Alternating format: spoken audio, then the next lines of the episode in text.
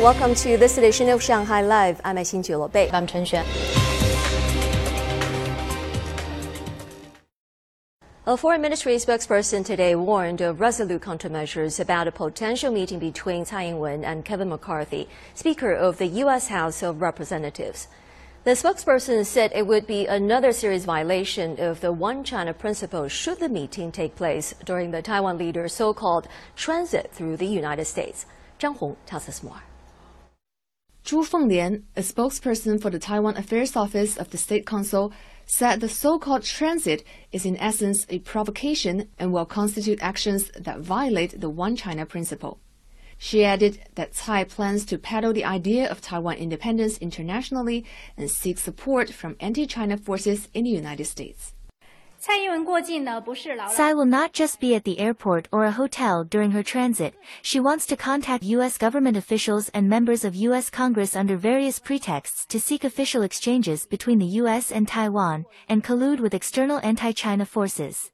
It will be another provocation that seriously violates the One China principle, undermines China's sovereignty and territorial integrity and damages peace and stability across the Taiwan Strait. Chinese Foreign Ministry spokesperson Mao Ning also said that the central government firmly opposed any form of official interaction between the United States and Taiwan. Repetition of mistakes cannot legitimize the action. The reported trip by the leader of the Taiwan authorities is not so much a transit, but an attempt to propagate Taiwan independence. China is not overreacting, the United States keeps emboldening Taiwan independence forces, which is egregious in nature.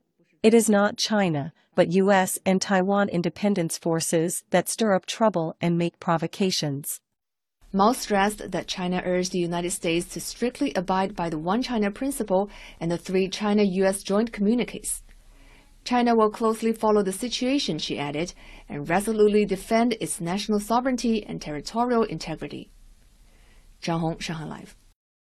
As the 19th Asian Games in Hangzhou draw near, preparations are in high gear. Top athletes from all over Asia will compete at 40 venues in the city of Hangzhou. 12 other cities in Zhejiang province will also be hosting some events. And our reporter Zhang Yue went to one of the venues for a sneak peek at what's in store for the athletes and the spectators. Zhu Menghui was excited to visit Hangzhou Olympic Sports Center Aquatic Sports Arena to get in a few laps. Born in the city of Taizhou in Zhejiang province, the 50-meter butterfly gold medalist was selected to the national swim team in 2015. Zhu won a silver medal at the last Asian Games in Jakarta five years ago, and this time she's aiming higher. My biggest expectation now is to be able to compete again in the Asian Games, because they will be held in Hangzhou.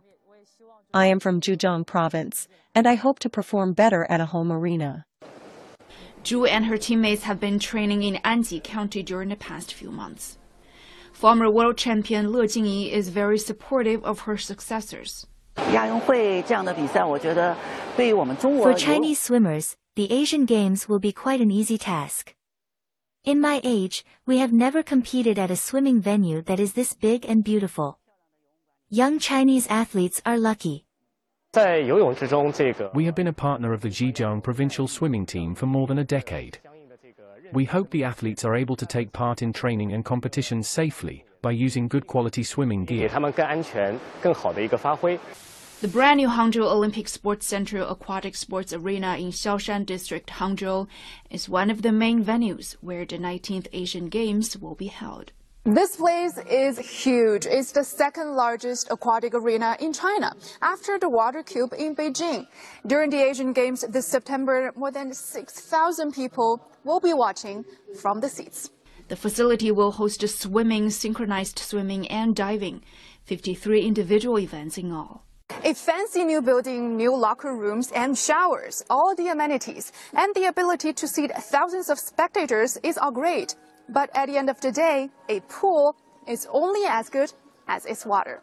The pool's state-of-the-art pump and filtration systems can remove anything larger than 2 micrometers, allowing it to filter out parasites that cannot be killed by conventional disinfection.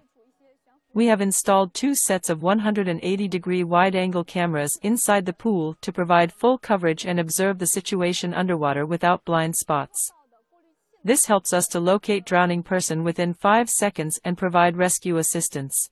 So the aquatic arena is three kilometers from the Asian Games athletes village. It's also pretty close to the city center, only about 12 kilometers from the West Lake. Venue employees have been conducting tests on water temperature, the air conditioning systems, as well as on the anti-slip mats around the pool. The 19th Asian Games will take place in other cities and counties as well. Ningbo, Huzhou, and Wenzhou will also be hosting some of the events. Zhang Yue, Shanghai Live. The U.S. Senate Banking Committee on Tuesday held its first hearing into the recent collapse of Silicon Valley Bank and Signature Bank. At the hearing, the committee accused the country's top bank regulators of not seeing the ballooning risk that weakened the Silicon Valley Bank before its collapse. The Federal Reserve officials said they had informed SVB's management as early as the fall of 2021 of risks stemming from its unusual business model, but the bank's managers failed to take the steps necessary to fix its problems. The committee also heard that the U.S. Fed is considering whether stronger bank rules are needed to prevent a similar bank failure in the future.